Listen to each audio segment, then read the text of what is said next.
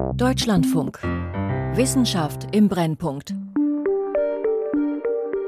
Ja, hallo, ich bin Mia Diko. Ich bin 35 und bin jetzt seit zweieinhalb Jahren an Long-Covid erkrankt. Dann geht es mir oft tagelang extrem schlecht und ich habe keine Kraft mehr, kann mich nicht mehr bewegen und ja, kurz gesagt, es ist der Horror. Die Not ist groß, es sind sehr viele krank, teilweise schwer krank, auch viele junge Menschen. Alle warten sie, wie Mia Diko, verzweifelt auf Heilung. Und deswegen sage ich, wir brauchen jetzt klinische Studien als Teil dieser Forschung. Welcher Ansatz hat das Zeug zum Durchbruch und was lindert heute schon die Beschwerden? Was wir jetzt schon den Patienten an die Hand geben können, hat ja durchaus schon einen bewiesenen Effekt. Das darf man nicht vergessen. Kämpfen gegen Long-Covid. Heilversuche und Therapien nach Corona. Von Volkert Wildermuth. Ich dachte im ersten Moment, ich sei wieder neu infiziert, aber in Wahrheit war das sozusagen der erste Crash, den ich erlebt habe. Das war vor zweieinhalb Jahren. Vor Corona tanzte Mia Diko als Sängerin auf der Bühne, war als Sprecherin gut gebucht. Nach der Infektion wollte sie einfach weitermachen, doch nach ein paar Tagen im Studio brach sie zusammen. Seitdem geht das so.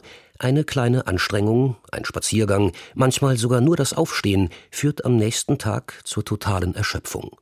Wobei erschöpft trifft es nicht wirklich, es klingt zu vertraut. Das fühlt sich komplett anders an als das, was ich normal unter Erschöpfung kenne.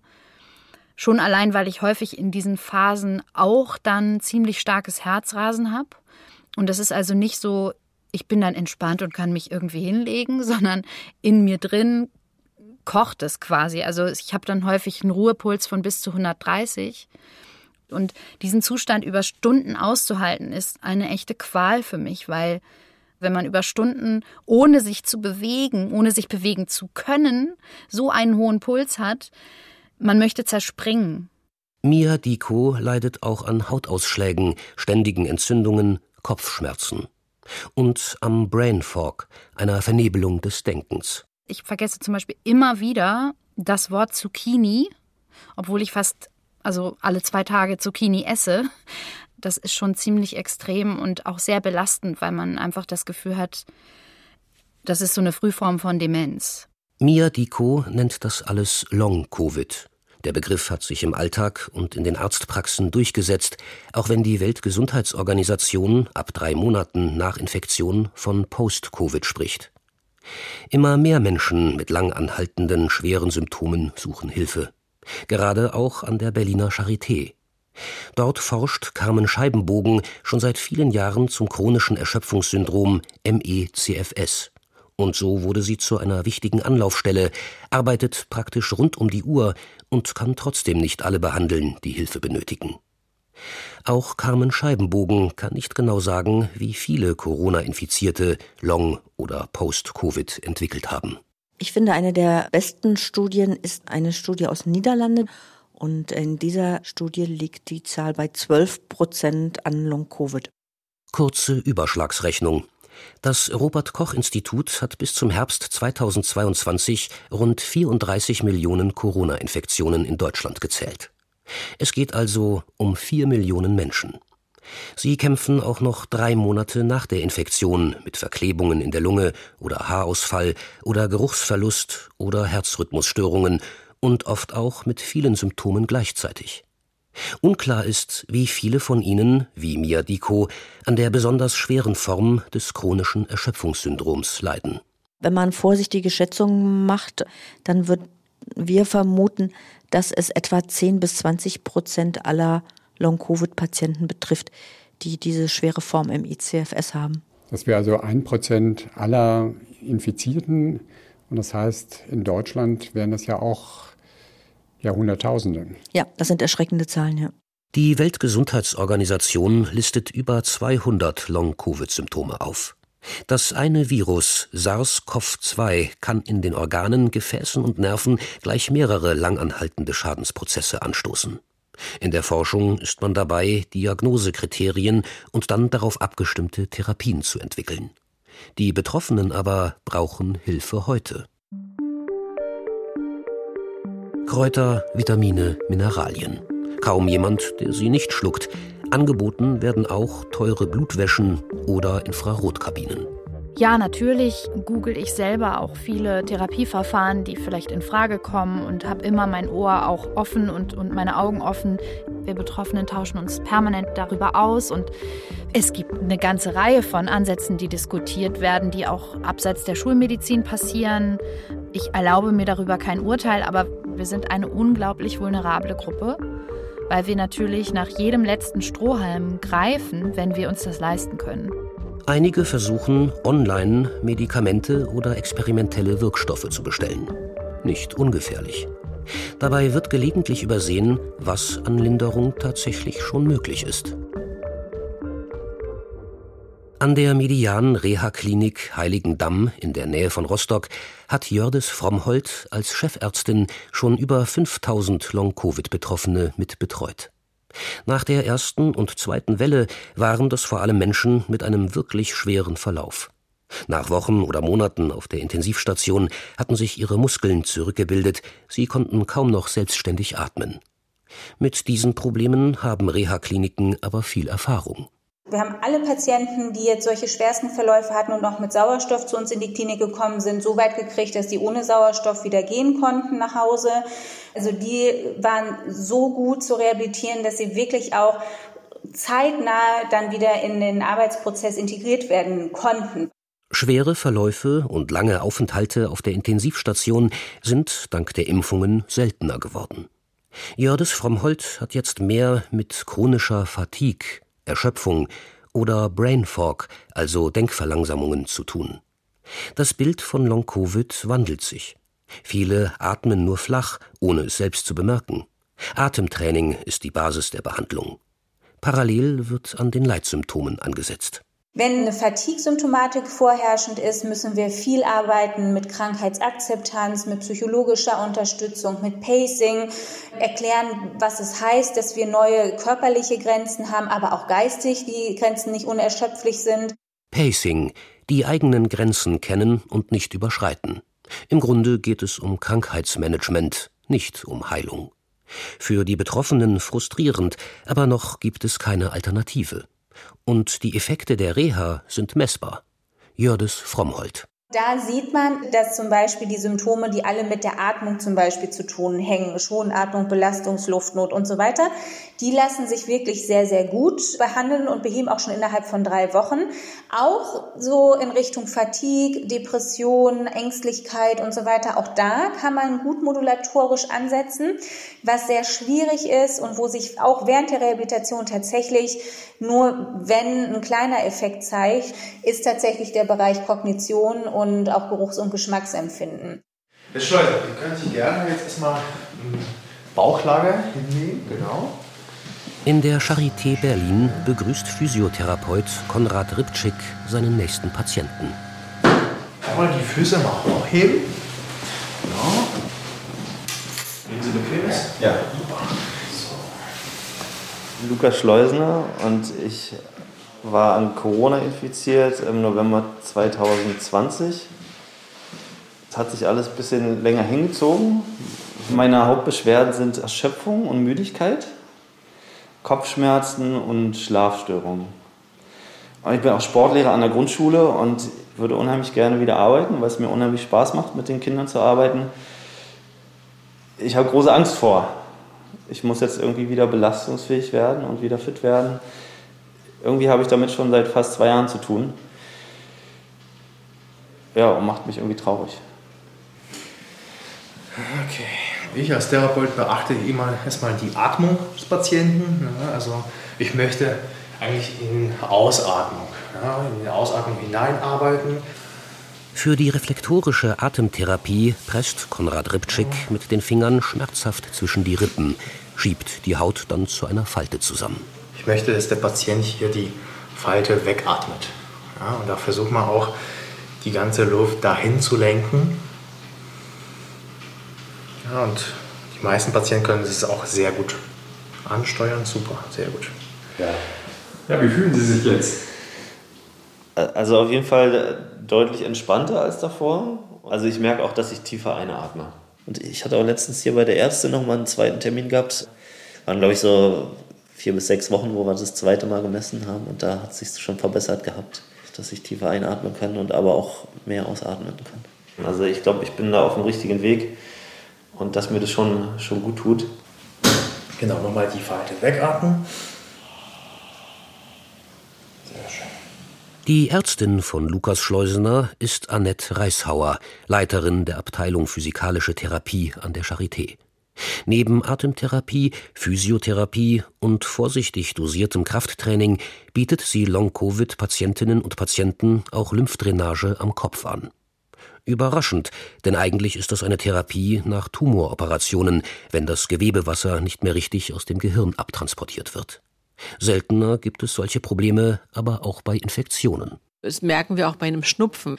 Wir können nicht ganz richtig denken und man fühlt sich so ein bisschen langsamer am Denken, weil eben auch in diesen Fällen die Lymphdrainage aus dem Gehirn eingeschränkt ist. Das könnte, und das ist noch eine Hypothese, zu der Denkverlangsamung bei den Long-Covid-Patienten beitragen. Die Neurologen finden dafür meist keine Ursache in Hirnscans. Dennoch haben die Patienten diesen Gehirnnebel und bei der Lymphdrainage ist das eben so, dass man den kurzzeitigen Effekt hat, denkt, oh, empfinde weniger Druck, weniger Kopfschmerz, weniger Gehirnnebel und dass diese Situation verstetigt werden kann durch eine serielle Anwendung. Und wir sind dabei, das gerade in einer Studie zu bewerten und wir erwarten spätestens zum Ende des vierten Quartals die Ergebnisse dieser Untersuchung. An dieser Stelle betritt die Long-Covid-Therapie Neuland. Idealerweise setzt die Forschung an den Wurzeln der Symptome an.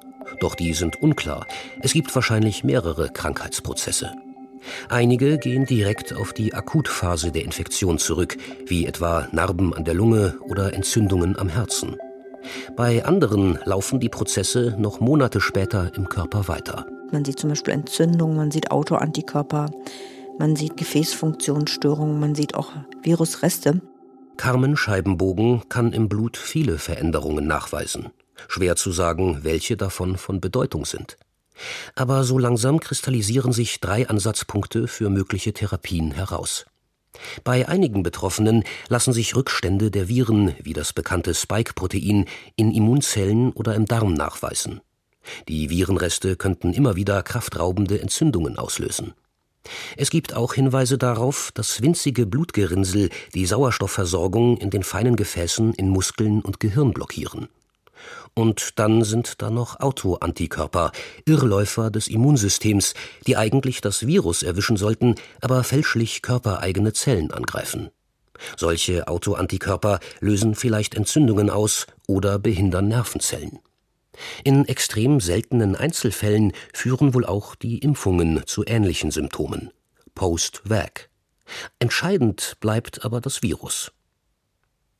Virenreste, Blutgerinnsel, Autoantikörper. Für jeden dieser drei Störfaktoren existieren inzwischen experimentelle Therapien. Nur was dem einen hilft, verfehlt beim nächsten seinen Zweck. Deshalb ist die Diagnostik fast genauso wichtig wie die Therapie. An der Charité wird derzeit eine große Gruppe von Long-Covid-Betroffenen begleitet, darunter auch solche mit dem schweren Erschöpfungssyndrom MECFS. Was hier ganz wichtig ist, wir haben bei Biomarkeruntersuchungen bereits gesehen, dass es sich vom Krankheitsmechanismus wahrscheinlich auch um unterschiedliche Erkrankungen handelt. Dass also bei denen, die MECFS haben, wahrscheinlich diese Autoantikörper gegen G-Protein gekoppelte Rezeptor eine wichtigere Rolle spielen. Das sind verschiedene Rezeptoren, die im Körper wichtige Funktionen mitsteuern, zum Beispiel Stressrezeptoren. Autoantikörper können die Stressreaktion aus dem Gleichgewicht bringen und wohl auch Nervensignale stören. Je mehr von diesen Autoantikörpern sich nachweisen lassen, desto ausgeprägter die Symptome. Carmen Scheibenbogen ist inzwischen überzeugt, dass ihr Team mit den speziellen Autoantikörpern für eine Gruppe von Betroffenen den richtigen Hebel gefunden hat. Also wir werden beginnen zunächst mit Studien zur Immunadsorption. Das ist ein Verfahren, bei dem man Autoantikörper aus dem Blut waschen kann. Der Vorteil dieses Verfahrens ist, das kann man relativ schnell durchführen und man sieht dann auch relativ schnell eine Besserung. Eine Blutwäsche ist aufwendig, aber es handelt sich für Autoantikörper um ein etabliertes Verfahren. Mitte 2023 wird klar sein, ob es sich bewährt. Dann könnten in einem zweiten Schritt Medikamente erprobt werden. Sie sind zum Teil bereits zugelassen, wären einfacher einzusetzen und könnten mehr Patientinnen und Patienten verabreicht werden.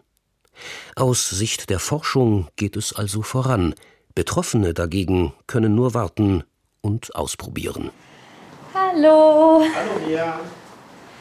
Wie geht's dir? Ja, gut. Und selbst? Sehr schön. Ja, wie? Wie immer. Du hast ja deine eigene Maske bei, ne? Ja, habe ich dabei. Sehr schön.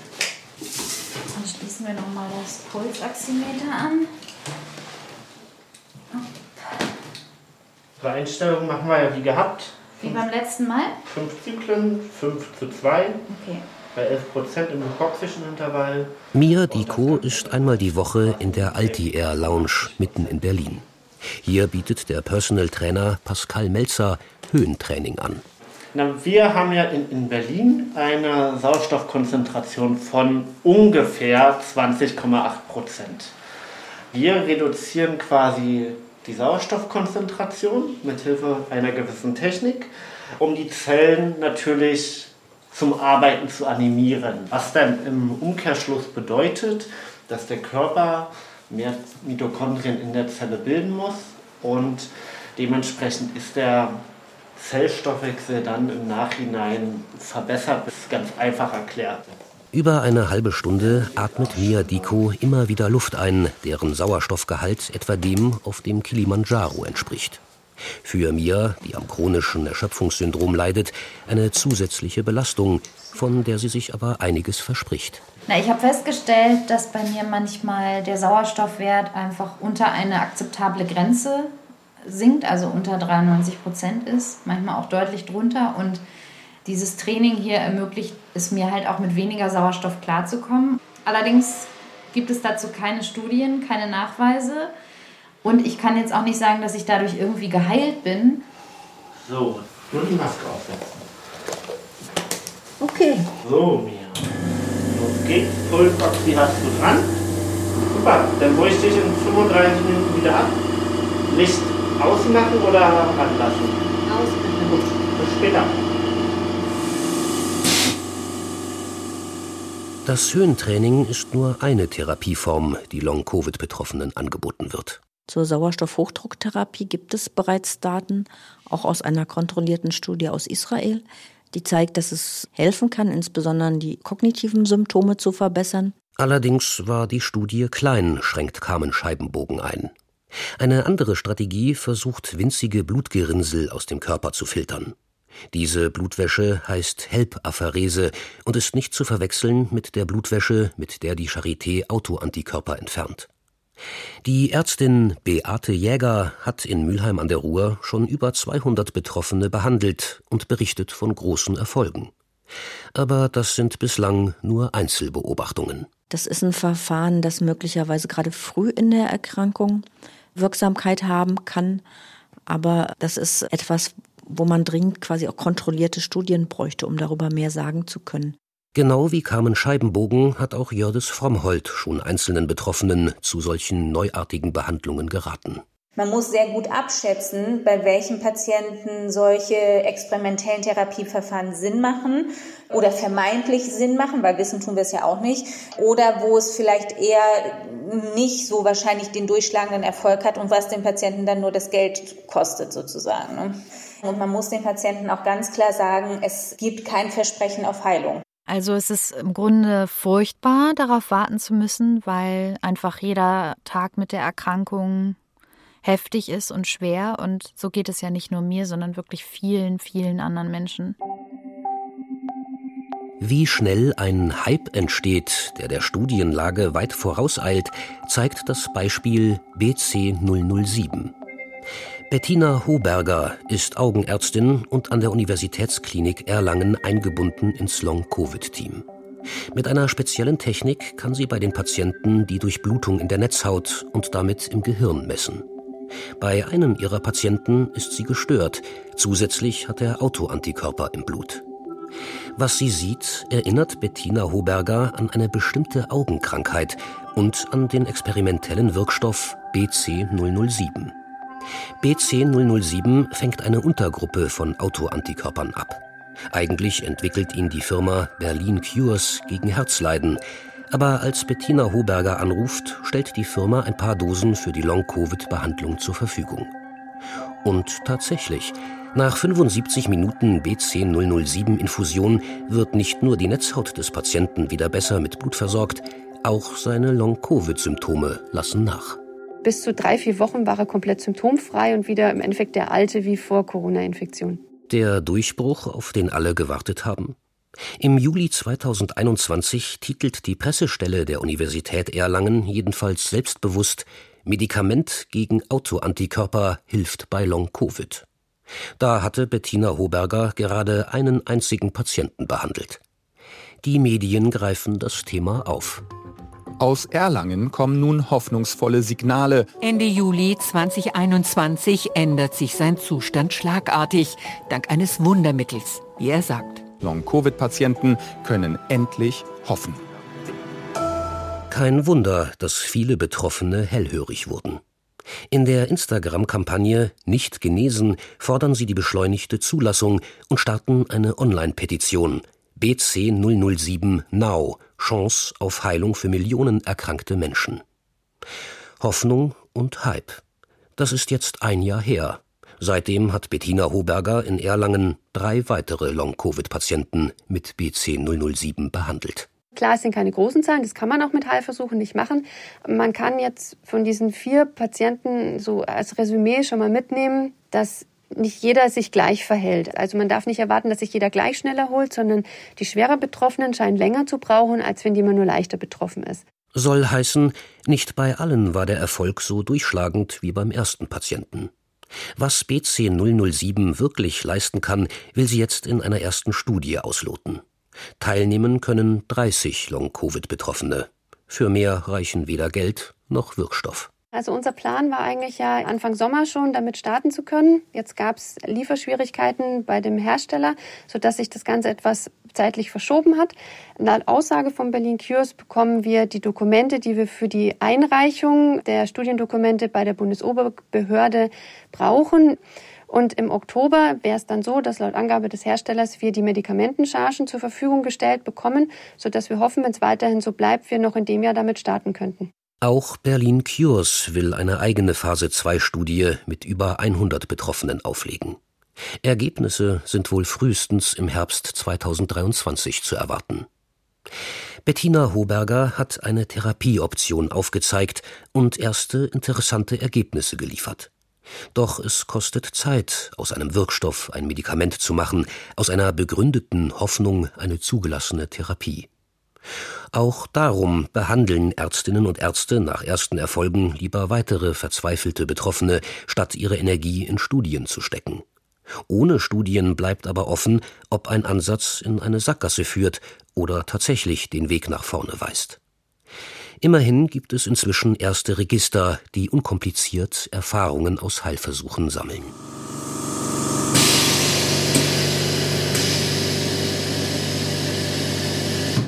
Bis vielversprechende Studienergebnisse vorliegen, wird Mia Diko weiter zu Alti Air zum Höhentraining gehen, auch weil das eine Therapie ist, die sie sich noch leisten kann. So, das war's.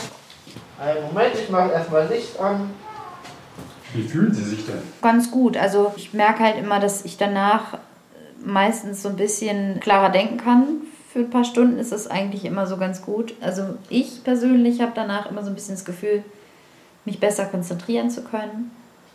Und manchmal komme ich hier rein mit Kopfschmerzen und die sind dann weg. Das ist auch schön. es ist nicht immer so, aber es kommt schon vor. Im Koalitionsvertrag aus dem Winter 2021 haben SPD, Grüne und FDP versprochen, ein Netzwerk von Kompetenzzentren für Long-Covid und MECFS aufzubauen. Carmen Scheibenbogen hofft, dass die Gelder bald fließen. Vom Bundestag soll es 10 Millionen Euro geben für dieses Jahr und für nächstes Jahr, um so eine klinische Studienplattform hier an der Charité zu initiieren und auch die ersten Studien durchzuführen. Beteiligen sollen sich viele deutsche Labore und Kliniken. Da werden auch 10 Millionen schnell zu nicht viel mehr als einer Anschubfinanzierung. Deutschland fördert weitere Long-Covid-Forschungsprojekte mit 12,5 Millionen und bereits bestehende Netzwerke haben Mittel umgewidmet. Die USA, aber auch Großbritannien stellen viel größere Summen für die Long-Covid-Forschung zur Verfügung. Aber auch dort stehen die Studien noch in den Startlöchern. Mia Diko, eine der Sprecherinnen von Long-Covid Deutschland, kann das nicht wirklich nachvollziehen. Long-Covid ist weit mehr als nur ein medizinisches Problem. Für die einzelnen Betroffenen, die nicht mehr arbeiten können und in Hartz IV landen, und für die Gesellschaft. Für die Wirtschaft insgesamt entsteht jetzt ein extremes Vakuum, weil unfassbar viele Menschen im erwerbsfähigen Alter werden jetzt erwerbsunfähig, bleiben chronisch krank und zahlen nicht mehr ins Steuersystem ein, fallen allen möglichen Sozialsystemen zur Last, kosten das Gesundheitssystem viele Milliarden. Und deswegen ist für mich so irrational, dass die Bundesregierung bisher nur 10 Millionen in gezielte Therapieforschung investiert hat. Denn wenn ich das gegenüberstelle, ist es einfach ein Witz. Doch gerade die Dramatik der Situation eröffnet Möglichkeiten, sagt Carmen Scheibenbogen. Wir haben eine unglaublich hohe Rate an Menschen, die jetzt krank sind und gleichzeitig natürlich auch eine Chance, sehr schnell Therapiestudien zu machen, weil wir eben diese vielen Erkrankten haben, die sich ja auch sehr ähnlich sind, weil sie alle gleichen Zeitpunkt an derselben Infektion erkrankt sind. Und dass wir dann eine große Chance haben, auch sehr schnell gute Therapiestudien zu machen. Carmen Scheibenbogen denkt hier zum Beispiel an die Medikamente gegen Autoantikörper. Einige von ihnen sind bereits zugelassen. Bewähren sie sich in Studien, ließen sie sich direkt einsetzen. Dann könnte ich mir vorstellen, dass wir bis Ende nächsten Jahres eine Reihe von Medikamenten schon geprüft haben. Und ich bin auch relativ zuversichtlich, dass da Medikamente dabei sein werden, die Wirksamkeit haben. Optimismus oder Zweckoptimismus? Schwer zu sagen. Klarheit dürften erste Ergebnisse 2023 liefern. Für die Wissenschaft ist das schnell, aber für die Betroffenen ist das Warten schwer zu ertragen. Zumal es zwar unterstützende Therapien gibt, nur ist der Zugang im deutschen Gesundheitssystem mit einigen Hürden versehen. Jördis Frommholt hat deshalb die Reha-Klinik verlassen, um in Rostock ein privates Long-Covid-Institut aufzubauen. Per Videosprechstunde soll dort möglichst vielen Betroffenen der Weg zu für sie passenden Therapieangeboten gewiesen werden. Das wäre eigentlich die Aufgabe der Hausärzte, aber sie sind damit überfordert. Gerade hat die Bundesärztekammer Therapien für spezifische Symptome zusammengestellt und mehr regionale Post-Covid-Netzwerke gefordert. Doch auch in Berlin, wo es schon ein solches Netzwerk gibt, funktioniert die Schnittstelle zwischen Klinik und Niedergelassenen nur bedingt, sagt Annette Reishauer. Das ist auch eine Situation, die haben wir ganz am Anfang der Covid-Pandemie gelernt. Wir können die allerfeinsten Rezepte ausschreiben für Atemtherapie. Es war aber gar nicht möglich, so viele Praxen zu finden für den Patienten, da wo eine Atemtherapie tatsächlich eingelöst werden kann mit dem Rezept. Auf der Webseite der Charité erklärt deshalb ein Video einfache Übungen der Atemtherapie. Immerhin konnte eine britische Studie zeigen, dass Omikron nur etwa halb so häufig langanhaltende Symptome auslöst wie die vor einem Jahr vorherrschende Delta-Variante. Auch die Impfungen haben das Risiko gesenkt. Inzwischen stecken sich aber wieder sehr viele Personen an, so dass es nach wie vor zu einer großen Zahl neuer Long-Covid-Fälle kommt. Mia Diko nutzt alles, was ihr angeboten wird. Es hilft ein wenig. Die Erschöpfung bleibt, doch sie versucht, nach vorne zu schauen. Wir haben in Deutschland extrem gute Infrastruktur für Forschung. Wir haben tolle, weltweit anerkannte ForscherInnen. Wir haben Pharmaindustrie hier noch und nöcher. Eigentlich sind die Bedingungen, um Long-Covid und MECFS endlich zu überwinden, hier besser als kaum irgendwo auf dem Planeten. Wir haben eine Impfung, die weltweit jetzt eingesetzt wird. Auch das könnten wir bei Long-Covid schaffen oder bei MECFS. Kämpfen gegen Long-Covid. Heilversuche und Therapien nach Corona. Von Volkert Wildermuth. Es sprach Jean-Paul Beck. Ton und Technik Jens Müller. Regie Anna Panknin. Redaktion Christiane Knoll eine Produktion des Deutschlandfunks 2022. Weitere Informationen und Servicelinks zu Long Covid finden Sie auf unserer Podcast-Seite deutschlandfunk.de/long-covid. Wissenschaft im Brennpunkt.